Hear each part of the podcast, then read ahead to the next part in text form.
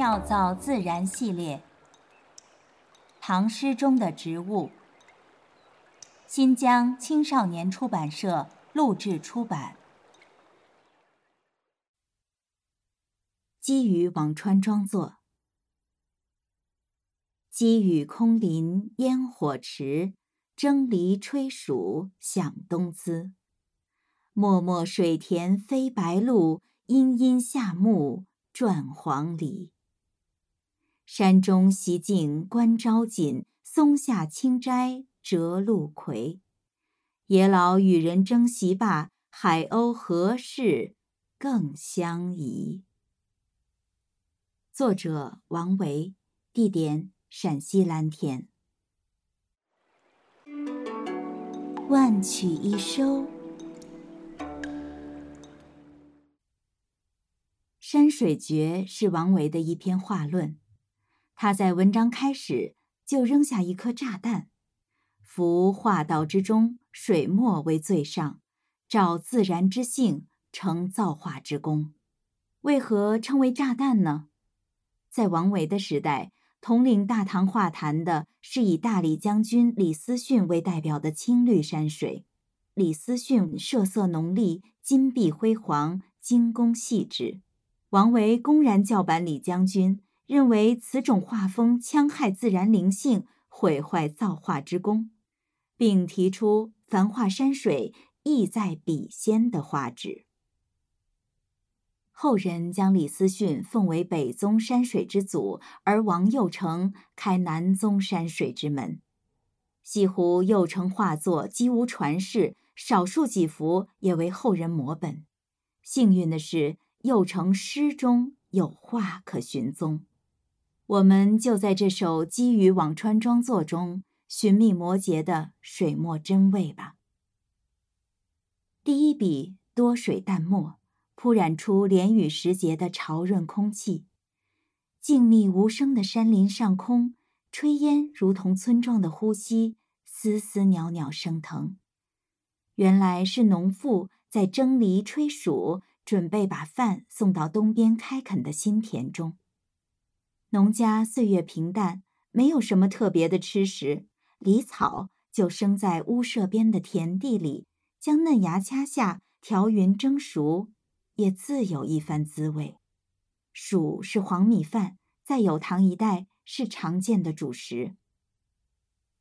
绵绵细雨中，炊烟雨雾缠卷缭绕，经久不散。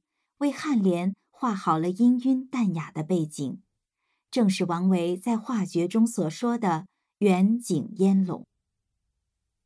漠漠水田飞白鹭，阴阴夏木转黄鹂，是作者在下笔之前就有的意。漠漠描摹水田之宽而广，阴阴道出夏木的幽和深。前者用横笔点染。后者以竖笔勾摹，飞为画增添动势，转使图周究可闻。知尺画卷，想说的太多，如何布置取舍，王维都了然于心。画面的主要位置，一位老者素衣白发，在青松下家夫静坐。怪林乱村的树干旁，一日即谢的木槿婀娜盛放。老者身边的瓷盘中放着刚摘下的葵菜，仔细分辨，叶子上似乎还滚动着晶莹的露珠。长松入图，取其尽致佳名；木槿在傍，因其木落招生。王维松下对景，叩问人生：松树千年终是朽，槿花一日自为荣。学会了隐晦谦和的野老啊！如今内心平静，与世无争。纵观全诗，初铺烟雨，后设点睛，人静皆活，耳目全新，淡雅幽寂，绝胜后人。好一幅破墨山水，好一个积雨辋川。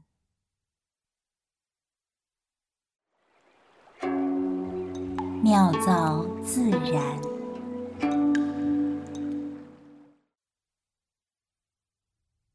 锦就是木槿，是锦葵科木槿属的落叶灌木。木槿属的植物呢，都原产于非洲大陆。木槿花也叫做朝开暮落花、无穷花、无极花。木槿的种子入药，叫做朝天子。木槿花的外表柔弱，实际非常坚韧，无论是干旱还是严寒，都能够顽强的生长。因为这个特性呢，木槿花被定为了韩国国花啊，当然它也是马来西亚国花。《诗经》里边有啊，“有女同车，颜如舜华；有女同行，颜如舜英。”就是说，美人相伴，同车同行。这位心上人的容颜美如舜，这个舜就是木槿花。朱槿宜栽，是梦中，老僧非是爱花红。朝开暮落关何事？只要人知色是空。正是由木槿花朝开暮落的生长特性悟出的禅意。这里边还写到了陆葵，陆葵呢是睡莲目纯菜科多年生的。宿根性的水生蔬菜，叶子呢是椭圆形的，深绿色。它的嫩茎和叶背面都有胶状的透明物质，能够吃的所谓食用部分就是它淹没在水里边尚没有展开的新叶。诗里边有这么一句：“松下清斋折露葵。”松树下的这个环境啊，以及这个折露葵的折的这个动作。表明呢，这个里边说的陆葵啊，其实不一定是在水里边，啊，呃，这样我们来推测呢，它就应该不是这个睡莲目纯菜科的陆葵了，而是另外一种植物，叫冬葵。冬葵是锦葵科锦葵属一年生的草本植物，可以长到一米高，喜欢呢冷凉湿润的气候，耐低温、耐清霜，不耐高温。这个特点啊，就符合诗人写的松下松树下的这个描述，还有折的这个动作。冬葵的幼苗和嫩茎嫩叶都可以吃，而且营养非常丰富。古人呢，一般在太阳出来之前，趁着嫩叶上还沾着露珠的时候来采集，所以有时候也把冬葵叫露葵。万曲一收，妙造自然。